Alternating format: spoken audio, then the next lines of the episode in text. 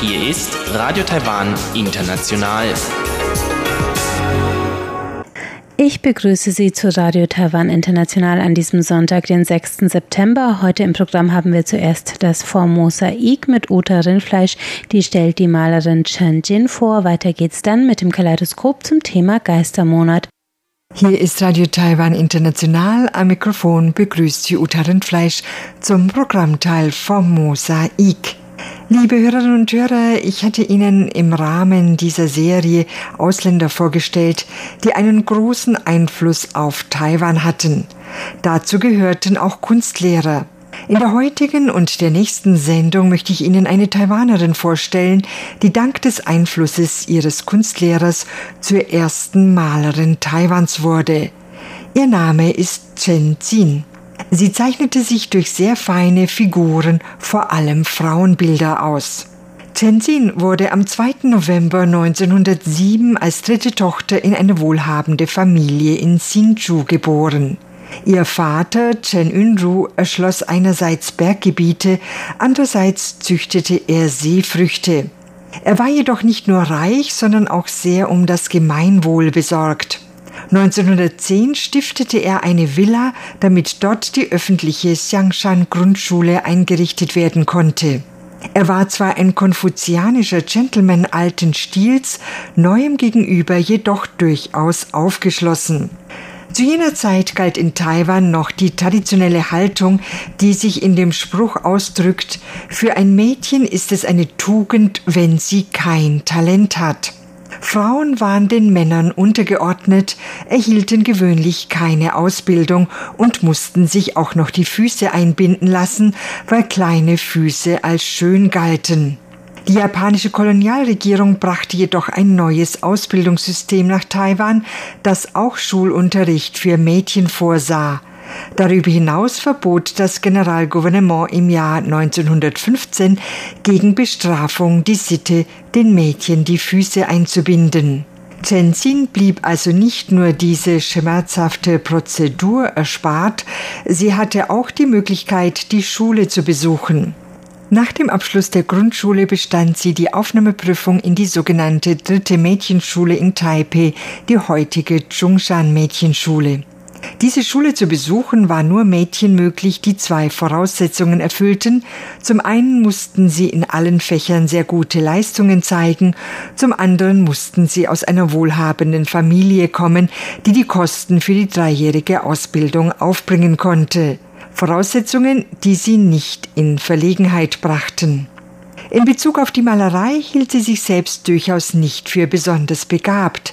Es war ihr Zeichenlehrer, der Japaner Gobara Koto, der ihre Begabung und ihr Potenzial entdeckte und sie förderte.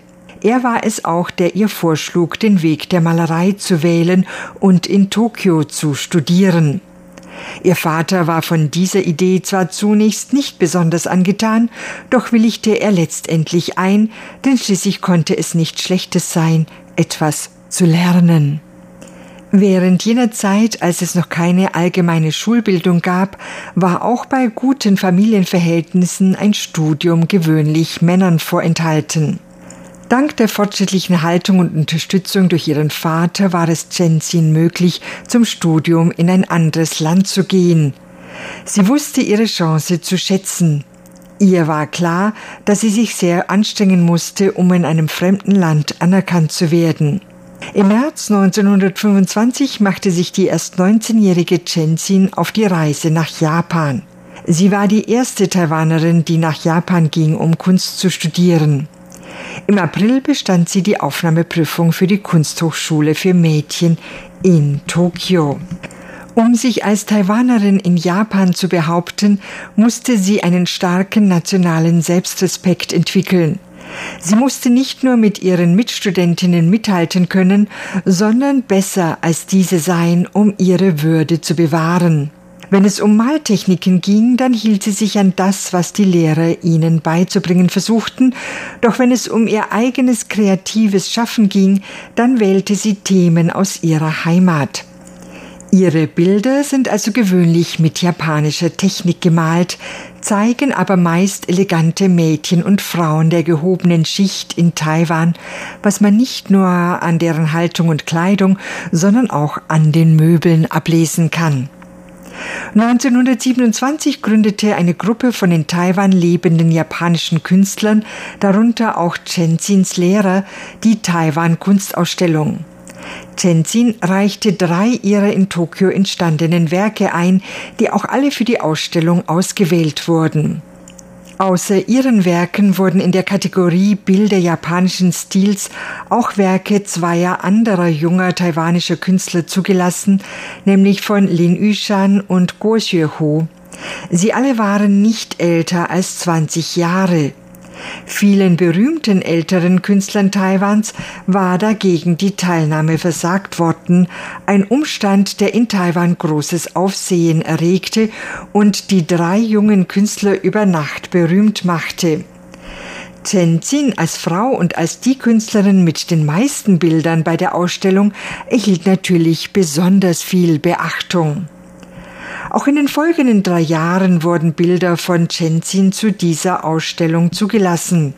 Es galt die Regel, wessen Werke dreimal hintereinander zur Taiwan Kunstausstellung zugelassen worden waren, der konnte sie danach mit Werken beschicken, ohne sie vorher bei der Prüfungskommission einreichen zu müssen.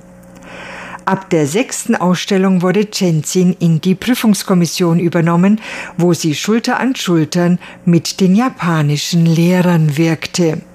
Nach ihrem Abschluss von der Tokio Kunstakademie der Frauen im März 1929 stand sie vor der Entscheidung, ob sie heiraten, einen Beruf ergreifen oder weiter studieren sollte.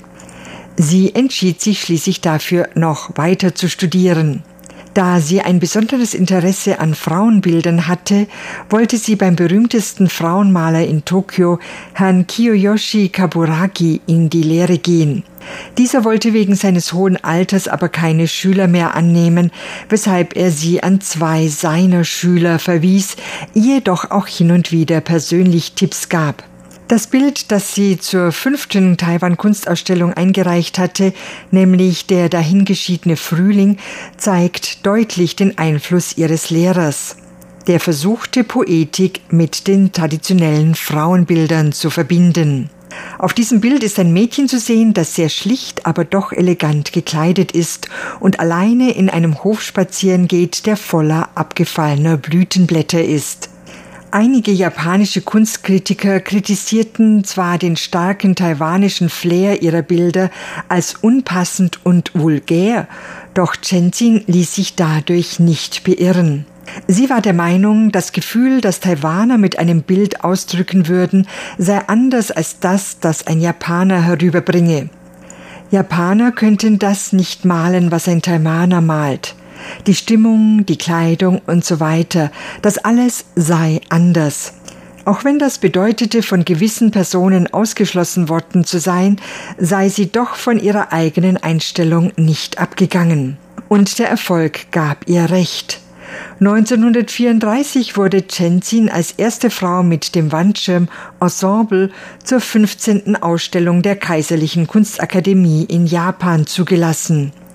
Auf diesem Bild sind zwei junge Frauen zu sehen, die auf einer mit Perlmutt-Intarsien verzierten Bank aus schwarzem Holz sitzen und musizieren. Eine von ihnen spielt die Bambusquerflöte, die andere zupft auf einer Mondgitarre. Ihre Haltung, Kleidung und Frisuren waren typisch für Frauen der gehobenen Schicht in Taiwan. Dieses Bild erregte nicht nur in Taiwan, sondern auch in Japan großes Aufsehen. In den japanischen Medien wurde viel darüber berichtet und sie wurde, sicher nicht zu ihrer Freude, als japanisches Mädchen gelobt, das höchsten Glanz ausstrahle. Sie war jedoch stolz darauf, dass sie mit diesem und später auch mit dem Bild Schminken, auf dem ihre beiden älteren Schwestern zu sehen sind, zur kaiserlichen Ausstellung zugelassen wurde, denn beide Bilder zeigen kulturelle Aspekte ihrer Heimat.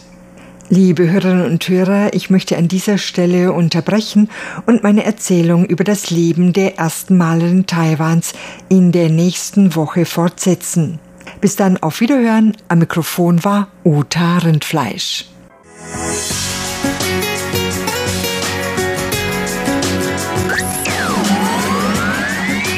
Radio Taiwan, international aus Taipeh.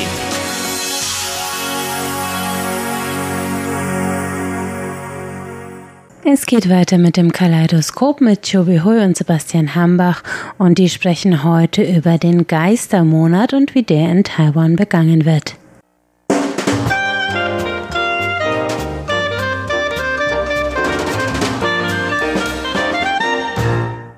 Herzlich willkommen, liebe Hörerinnen und Hörer, zu unserer Sendung Kaleidoskop. Am Mikrofon begrüßen Sie Sebastian Hambach und Chobi Hui.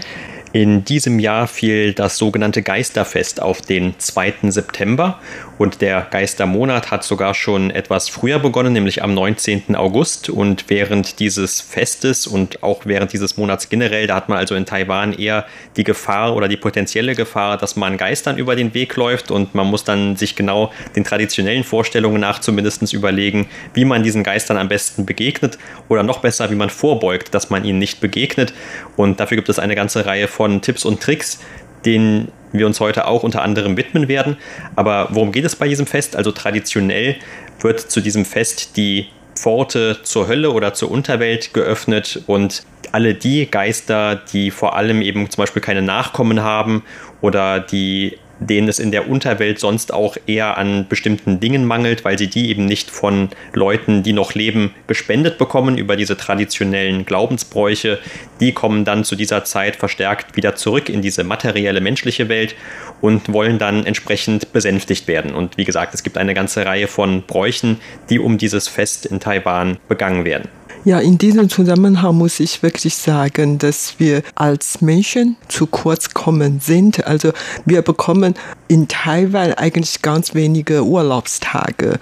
Im ersten Jahr bekommt man nur einen Tag Urlaubstage und ab zweiten Jahr drei Urlaubstage und im siebten Jahr vielleicht nur eine Woche Urlaubstage. Allerdings die Geister, die können wirklich einen ganzen Monat Urlaub haben und tatsächlich tatsächlich nutzen sie diese Gelegenheit aus. Und trotzdem sind sie noch schlecht gelaunt dabei. Ja, genau. Kein Wunder, dass die schlecht gelaunt sind, weil die schon mal gestorben sind. Und das bestimmt kein so gutes Erlebnis und daher sind sie immer schlecht gelaunt. Aber wie gesagt, ich bin dann in dieser Hinsicht ein bisschen neidisch auf diese Geister, weil die da einen ganzen Monat Urlaub haben und die können tatsächlich in diesem Monat in der menschlichen Welt alles genießen, alles tun, was die wollen. Und die haben, wie gesagt, einen Monat Urlaub und zwar in der anderen Welt. Also nicht im eigenen Welt, sondern in der menschlichen Welt. Und weißt du, dieses Jahr haben sie ja noch einen ganz besonderen Vorteil, denn die normalen, noch lebenden Taiwaner können ja auch nicht so einfach Urlaub machen und auch nicht in eine andere Welt reisen oder in ein anderes Land. Tatsächlich haben die Gäste in diesem Jahr besonders gut. Die dürfen in eine andere Welt einreisen, nämlich in die die menschliche Wert einreisen. Außerdem können sie wahrscheinlich dieses Jahr mit noch mehr Opfergabe von den Menschen rechnen, weil es herrschte die Pandemie in der menschlichen Welt und alle Leute Angst davor haben, mit dem Coronavirus eingesteckt zu werden und daher werden sie wahrscheinlich mit noch mehr Opfergabe die Geister bitten ihnen die Kräfte geben, damit sie gegen den Virus vorgehen können. Also auf der Straße sieht man eigentlich fast jeden Tag kleine oder größere Banketten auf jeden Fall am den ersten Tag, 15. Tag und 30. Tag des siebten Mondmonats werden Bankett gemacht und zwar nicht nur am Straßenrand, in viele Behörden, viele Einrichtungen, viele Organisationen, vor allen Dingen in verschiedenen Unternehmen und in Tempel werden großartige Bankett aufgemacht damit diese Geister dort ihren Genuss haben. Also die können dort ja vieles essen, verzehren und sich dort amüsieren, weil vor dem Tempel werden oft viele verschiedene Veranstaltungen abgehalten, Singen und Tanzen, Taiwan Oper oder welche Musik und so weiter. Also dann können die Geister mit den Menschen zusammen sich amüsieren. Ich muss ehrlich sagen, dass man jetzt sich so sehr dafür interessiert, weil, wie gesagt, das feiert man jedes Jahr. Allerdings, jedes Jahr hat etwas anderes entwickelt. Zum Beispiel früher, als wir noch arm waren, da hatten wir sehr viele Lebensmittel aus Papier für die Geister gebrannt. Und heutzutage sieht man gar nicht mehr so viele Opfergabe aus Papier verbrannt zuliebe der Umwelt wenn was gebrannt werden, dann sind eigentlich keine Lebensmittel aus Papier, sondern verschiedene Dinge, zum Beispiel Mercedes-Benz aus Papier oder Kühlschränke aus Papier oder Flugzeuge, Schiffe, Fernsehapparate, Föhn oder was auch immer, elektronische Dinge aus Papier verbrannt und inzwischen hat es doch was ganz Neues verbrannt. Zum Beispiel Gogoro habe ich auch eine gesehen, die aus Papier gebastelt wurden und wurden dann verbrannt für Geister. Es hat doch einige Änderungen gegeben. Zwar nicht sehr viel, aber wenn man jedes Jahr dieses Feste mitfeiert, dann merkt man, dass es doch etwas Fortschritt gemacht wurde. Ja, und äh, nicht nur, also dieses Geldverbrennen spielt nicht nur bei diesem Fest eine Rolle, sondern ja eigentlich sowieso auch schon normalerweise im Volksglauben in Taiwan. Also normalerweise nur spendet man dann dieses Geld, indem man es verbrennt, eben an die eigenen Vorfahren oder an die eigenen Toten, die man kennt, die man vielleicht persönlich dann eben gekannt hat, als sie noch gelebt haben.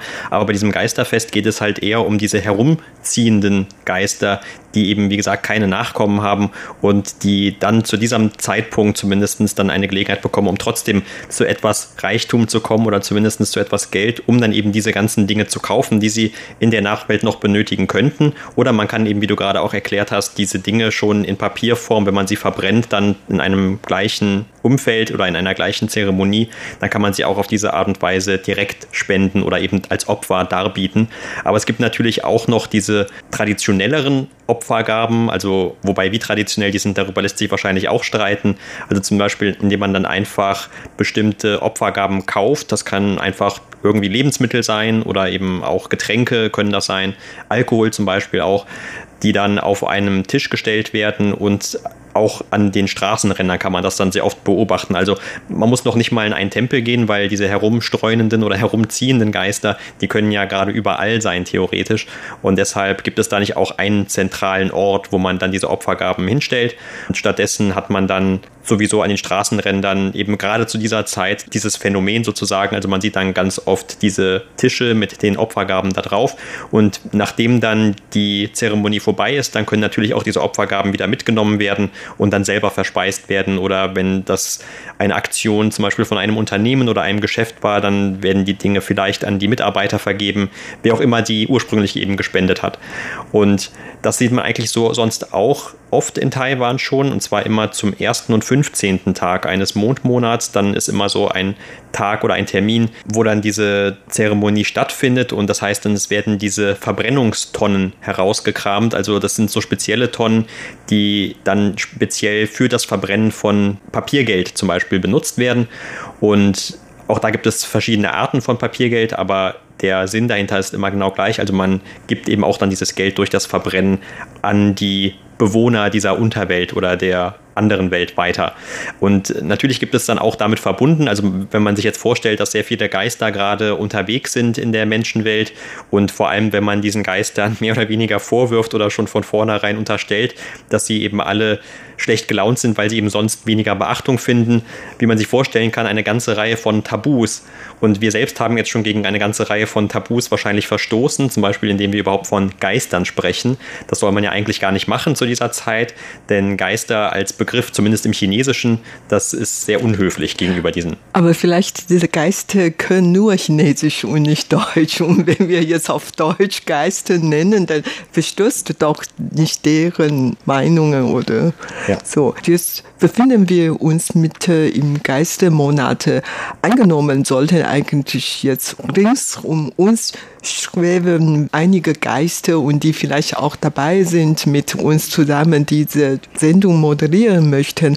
Aber vielleicht, weil die sowieso kein Deutsch können und dann haben sie nicht mit moderieren. Aber überhaupt, das ist eigentlich schon eine sehr interessante Vorstellung. Also die Menschen leben in der Menschenwelt, aber die Geister haben auch ihre eigene Geisterwelt. Und wie gesagt, die können im siebten Mondmonat einen Monaturlaub haben und zwar nicht bei denen zu Hause, sondern in der menschlichen Welt. Und die machen gerade jetzt zu Gast ihr Urlaub hier und dürfen auch viele Aufgaben, die von uns angeboten sind, verzehren und Reise unternehmen und sich amüsieren und so. Wie gesagt, jedes Jahr feiert man dieses Fest und es hat doch einige Veränderungen. Tatsächlich habe ich eine Top Ten Liste gefunden. Und zwar, diese Liste ist ein Ergebnis einer Meinungsumfrage durch die Yahoo Online Shopping. Also Yahoo Online Shopping hat eine Meinungsumfrage durchgeführt und wollte wissen, welche Waren, welche Produkte in diesem Zusammenhang am besten verkauft worden sind. Und dann ist diese Liste zustande gekommen. Und zu meiner Überraschung wurde eigentlich kein so traditionelles Opfergabe wie zum Beispiel Schweinefleisch, Rindfleisch, Schweinehaxe oder Fische oder was auch immer Meeresfrüchte, die am meisten gefragt sind, sondern was anderes. Und zwar an der Spitze des Top Tens ist eigentlich ein sogenannter Jianxing-Shui. Elektrolyk-Trinkwasser. Also auf jeden Fall, das ist jetzt gerade so ein Getränk, jetzt in Taiwan sehr beliebt ist und die Taiwaner, die mit ihrer Anbindungskraft und gehen davon aus, dass die Geister vielleicht auch Lust haben, einmal so eine neue Produkte probieren und daher solche Wasser haben die dann zahlreich gekauft und, und das ist Top 1 und Nummer 2 ist ein Zhongxingmi, ein Reis, ein taiwanischer Reis. Also die Taiwaner sind ja sowieso immer stolz auf den Reis, den sie selber eingebaut hatte. Und diese Zhongxingmi ist auch ein der besten Reis in Taiwan. Und an der dritte Stelle ist wiederum so ein Getränke, eine Lücha Grün Tee. Tee kommt sowieso auch immer gut als Geschenk in Taiwan. Ja, vor allen Dingen diese Tee, Mei Zao Jiankang Lücha, da sagt man, nach dem fertigen Essen, dann soll man diese Grüntee trinken, damit man den Öl beseitigen kann in den Körper. Und an vierter Stelle ist so ein Nude, ein äh, Dianxin-Mian aus Südkorea. Also diese Geister sollen auch etwas Exotisches bekommen. An der fünften Stelle ist ein Pao Mian, ein Instant Nude. Ähm, das ist der Klassiker eigentlich. Klassiker, ja, das würde ich gerade sagen. Das ist an sechster Stelle ist ein Yundong Inliao, ein Sportgetränk. Genau. Ich weiß nicht, ob die Geister nach diesem überall hin also man erkennt, bewegt so hat, ja. man erkennt so langsam schon so ein gewisses Schema. Ne? Also zum ersten werden die Geister also wirklich mit allem vollgefüttert und dann bekommen sie aber Getränke, damit das ganze Öl erstmal schön wieder abgeführt werden kann. Und dann sollen sie auch noch Sport machen, damit sich nichts ansetzt. Also wenn man das Ganze jetzt so ein bisschen durchdenkt, dann ist das ein Komplettpaket eigentlich. Ja, genau. Also Schwerpunkt dabei ist, dass auch die Geister gesund bleiben und fit bleiben sollen. Ich frage mich ja, ob denn auf dieser Liste in diesem Jahr vielleicht auch Mundschutze standen. Nein, leider nicht. Ähm, also Viren sind dann doch kein Problem für die Geister. Nein, nein, nein, weil wie gesagt, die sind schon mal gestorben, sind, sie hm. können nicht zum zweiten Mal sie können, sterben. Sie können also nur noch mal dick werden, aber nicht äh, noch einmal von einem Virus irgendwie angegriffen werden. Ja, genau, genau. Man kann genau. nicht alles haben. Die Geister können nicht alles haben. Und dann an siebter Stelle, da gibt's äh, noch Hallenmilch oder Kaffee oder Hafenflocken oder Tee ähm, und Kaffee und so weiter. Und ganz gefragt ist auch noch Sprudel. Also ich meine, mein Vorfahren hatten wohl in deren Leben noch nie Sprudel getrunken, aber nun haben die die Möglichkeit, einmal Sprudel zu da, probieren. Dafür waren die Wasserquellen früher wahrscheinlich noch viel natürlicher und unbelasteter, als die gelebt haben. Ja, vielleicht ähm, als die noch gelebt hatten, gab es noch mehr Mineralwasser vielleicht. Auf jeden Fall, wie gesagt, Schwerpunkt ist gesund und fit bleiben und natürlich auch umweltfreundlich und die Opfergabe soll alle umweltfreundlich sein. Zum Beispiel Weihrauch soll aus keine chemischen Elementen hergestellt werden oder man sollte nicht so viel Feuerwerk verbrennen, um keine Umweltverschmutzung zu sorgen. Habe ich, wie gesagt, sogar ein Gogoro aus Papierform gesehen und die dann verbrannt wird. Und natürlich diese Geister, die hatten wohl in der Vergangenheit nie so eine elektronische Motorrolle gefahren. Und jetzt haben die auch die Möglichkeit, was Neues zu probieren. Und äh, wie gesagt, also auch wenn das Ganze also so ein bisschen willkürlich vielleicht zumutet. Also man kann ja im Prinzip alles spenden oder als Opfer darbieten, um die Geister zu besänftigen. Aber es gibt eben auch noch viele Dinge, die man unbedingt machen bzw. nicht machen sollte, die man vermeiden sollte. Und dazu gehört wohl insbesondere, und Taiwan ist ja eine Insel, deshalb ganz wichtig, man soll nicht schwimmen und vor allem nicht nachts schwimmen. Denn damit ist anscheinend die Vorstellung verbunden, dadurch, dass gerade viele von diesen herumziehenden Geistern vielleicht bei einem Schiffsunglück einmal ums Leben gekommen sind oder vor der Küste ertrunken ertrunken sind, dass diese ansonsten einen mit sich ins Wasser runterziehen könnten, gerade zu dieser Zeit, weil dann sind sie ja wieder verstärkt unterwegs. Und äh, das hat vielleicht tatsächlich insofern einen gewissen Bezugspunkt zur Realität, dass wir ja oft im Sommer, also zu diesem siebten Mondmonat, jetzt noch normalerweise August oder September, jetzt dieses Jahr etwas später mit Anfang September, dass wir noch in der Taifunzeit sind und vielleicht tatsächlich ein stärkerer Wellengang herrscht als üblicherweise. Und das ist sowieso ein guter Tipp. Taiwan tatsächlich eignet sich nicht ganz so gut, um einfach mal draußen schwimmen zu gehen. Es gibt ja auch nicht sehr viele Strände. Also das sollte man auf jeden Fall vermeiden. Vor allen Dingen, wie gesagt, äh, Schwimmen in der Nacht ist vielleicht sowieso ein ganz guter Tipp. Aber ich schwimme eigentlich eher in der Nacht. Aber dann eher im Schwimmbad, nicht im Meer. Schwimmbad, ja, ja, genau. Okay. Das ist okay. Und äh, was man aber noch machen kann, um sich zu schützen, ist auch, dass man anscheinend überall hin Jade mit sich herumtragen soll. Also Jade ist so ein ganz spezieller Schutzmaterial und auch sehr beliebt und bekannt hier in Taiwan. Und ich habe noch gehört, wenn man in diesem Monat beim dieser Zeremonie beim Bai Bai ist, dann soll man nicht rot anziehen, sondern eher ganz normal anziehen. Also rot ist für Taiwaner so eine Farbe der Freude und man soll natürlich das vermeiden, rot anziehen und man soll auch kein Jeans mit Loch anziehen. Jeans mit Loch, das ist natürlich eine eher so moderne Style und das gefährdet diesen Geisten. Ein kühler. gefährdet den Geisten vielleicht doch noch nicht, äh, weil die doch ein bisschen altmodisch sind, wenn sie dann schon früh gestorben sind. Also die Snacks aus Korea, das ist schon so das Modernste, was man dann wirklich denen zumuten sollte. Nicht noch die neue Mode. Das, aber woran man wirklich auch erkennt, wie sehr dieses Fest und der damit zusammenhängende Glaube bei den meisten Menschen in Taiwan doch noch hier verankert ist. Das sieht man auch daran, dass es gesellschaftliche Veränderungen in diesem äh, ganzen Monat gibt. Zum Beispiel, wenn man sich anschaut, oder auch wirtschaftliche Veränderungen. Zum Beispiel, wenn man sich anschaut, dass die Leute kaum noch Urlaub machen. Also in diesem Jahr ist ja sowieso, was Urlaub angeht, alles etwas durcheinander geraten durch diese Covid-19-Pandemie. Aber normalerweise reist man auch nicht während dieses Geistermonats und zumindest wenn man eben traditioneller ist oder man versucht das zumindest zu vermeiden. Aber es wird zum Beispiel auch nicht geheiratet normalerweise. Also das ist auch nur ungern, weil das auch wieder so eine fröhliche Veranstaltung ist, die dann nicht zu diesem Geistermonat passt traditionell. Und was man aber tatsächlich dann wirtschaftlich auch sieht, das ist, dass diese Häuser eher weniger verkauft werden oder zumindest nicht zum Verkauf normalerweise so weit freigegeben werden in diesem Monat, wie das dann in den übrigen Monaten des Jahres der Fall ist. Wobei das auf der anderen Seite dann wohl den positiven Effekt für die Käufer haben soll, dass man vielleicht ein kleines Schnäppchen auf dem Immobilienmarkt ergattern kann während dieses Monats, weil man dann selber ja das Risiko eingeht.